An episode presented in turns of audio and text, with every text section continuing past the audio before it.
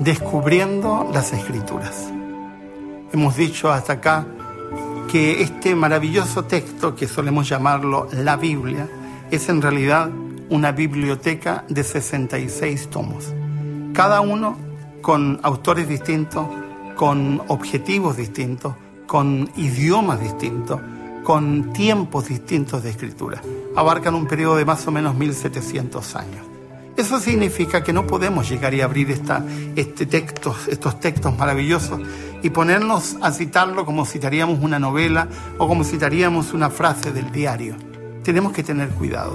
Los textos siempre que tienen que estar dentro de su contexto. Una gran pregunta que más de alguna vez me han hecho algunos de mis estudiantes o algunas personas en las conferencias que suelo dar es, ¿todo lo que está en la escritura es inspirado por Dios? Yo le digo, sí y no. Todo lo que aparece en la escritura fue escrito por seres humanos que fueron inspirados por Dios. Pero no todo lo que está escrito en la escritura debe ser inspiración divina, sino que está escrito para que podamos entender algunos errores. Voy a poner un caso. El libro de Job. El libro de Job es muy citado, pero resulta que la mayor parte del libro de Job no es citable. ¿Cómo es eso? Porque el libro de Job narra la historia de Job, pero está centrado en los discursos de los amigos de Job.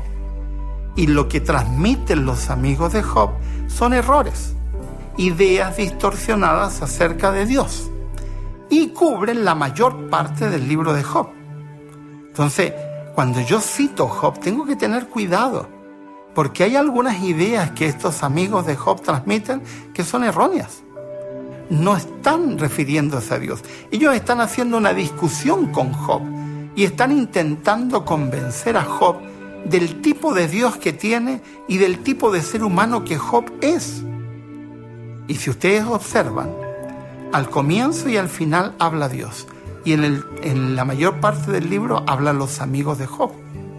Y cuando finalmente Job pierde la paciencia y empieza a pensar como sus amigos y hace un cuestionamiento corto a Dios, Dios le responde. ¿Y cómo le responde Dios a Job? Eso es extraordinario. Dios no le, da ninguna respuesta a Job. Le hace cientos de preguntas, literal, cientos de preguntas. ¿Dónde estabas tú cuando yo hice el cielo y las estrellas? ¿Y qué hiciste acá? Pregunta tras pregunta. Y cuando Dios termina de preguntar, Job guarda silencio, porque se da cuenta que se ha equivocado. Y guarda silencio. Y en su dolor, en su enfermedad, se va hacia un monte, enfermo como estaba, y ofrece un holocausto de intercesión por sus amigos. Y ahí termina la historia, porque después la historia nos dice que Job fue sanado y fue restituido y todo lo que había perdido se le fue devuelto. ¿Cómo vamos a estudiar esas secciones? Con mucho cuidado, porque hay algunas de esas secciones de los dichos de los amigos de Job que contienen errores, pero que son errores no atribuibles al que está escribiendo, sino que son ideas que estaban distorsionadas y que tú tienes que entenderla a la luz de todo el texto, de todo el contexto. Por eso que en el caso de Job es tan importante estudiar todo el libro y no estudiar parrafitos del libro de manera aislada. Hay otras secciones de la Biblia donde nos hablan de prácticas aberrantes. Jueces 19, por ejemplo, de un levita cortando eh, a su esposa en 12 partes y enviando esos pedazos de cuerpo a las tribus de Israel es horroroso. ¿De qué, qué, cuál es la lección de esa sección? Te está hablando de cómo el pueblo de Israel, el pueblo de Dios, llegó a caer tan bajo, tan lejos de Dios para realizar ese tipo de acciones. En esos casos, cuando es tan horroroso, tú puedes darte cuenta que haya una lección de vida. Esto no es de Dios, esto no es del Señor.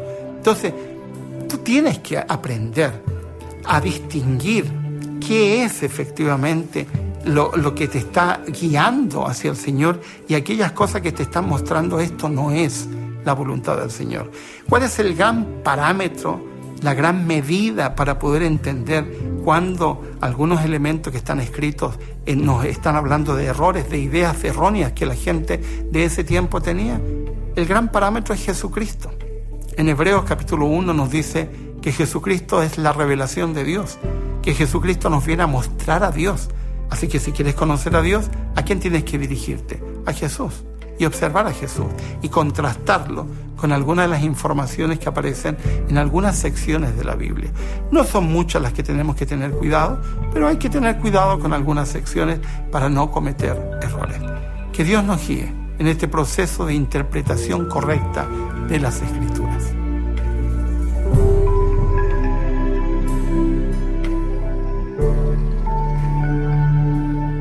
Descubriendo las escrituras.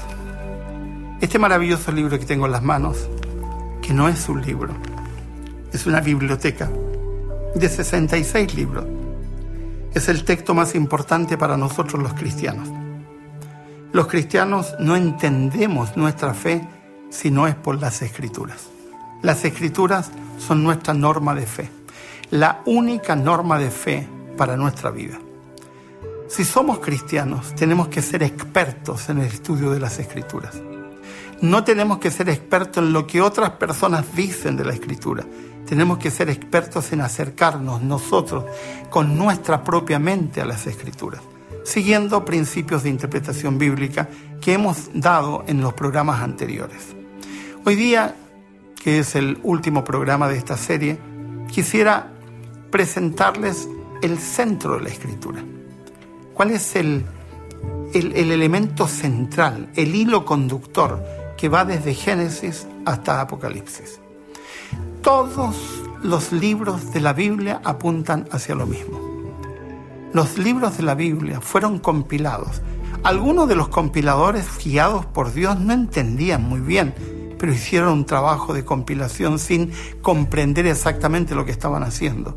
Los autores del Nuevo Testamento, incluso Pablo, eh, sin saber que estabas escribiendo un, texto que iba a servir de inspiración para mucho más adelante, escriben sin entender qué es lo que están haciendo con total exactitud.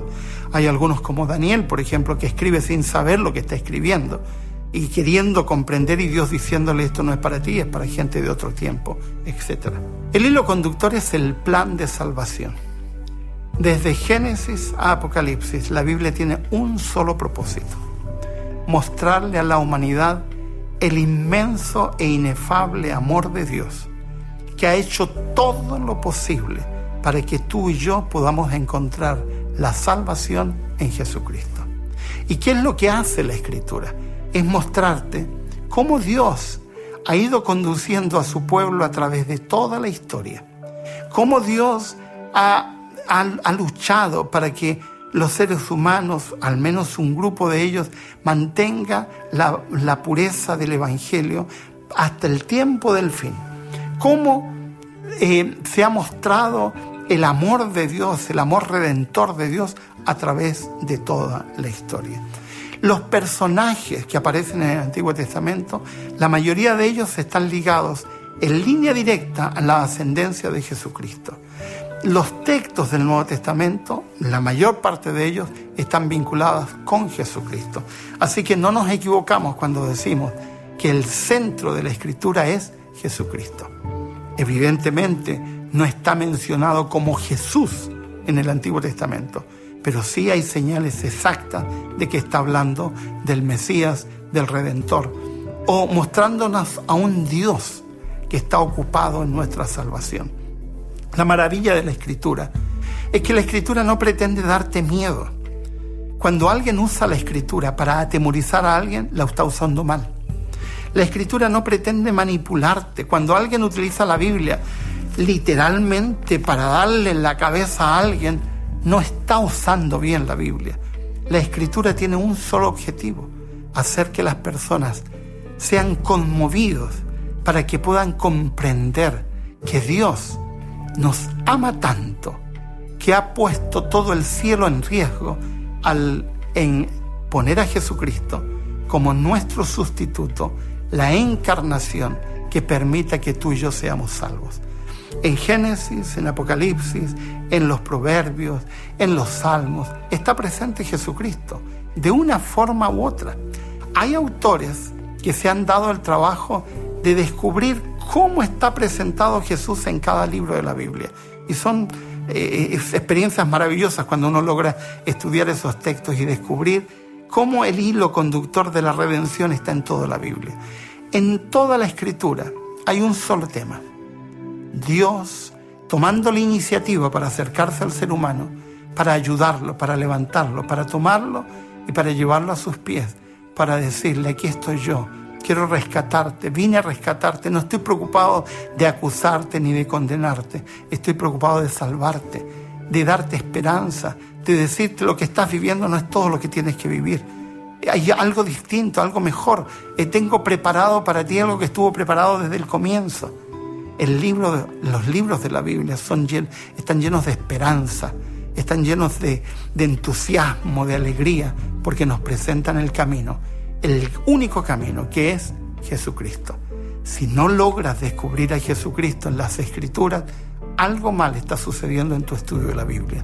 Jesús es el centro de las Escrituras.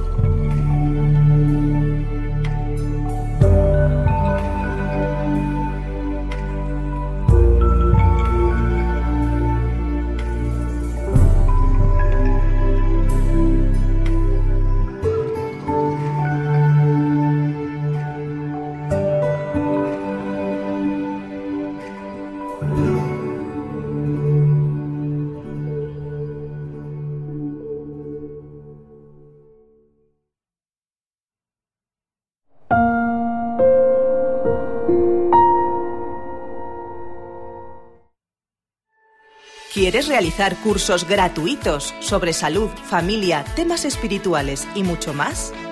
Entra ahora en quecurso.com y disfruta de cursos tan interesantes como La verdad en dos minutos, Salud y vida, Embarazados, Frente al dolor, A través del Apocalipsis o Valores de siempre, entre otros. Recuerda, quecurso.com.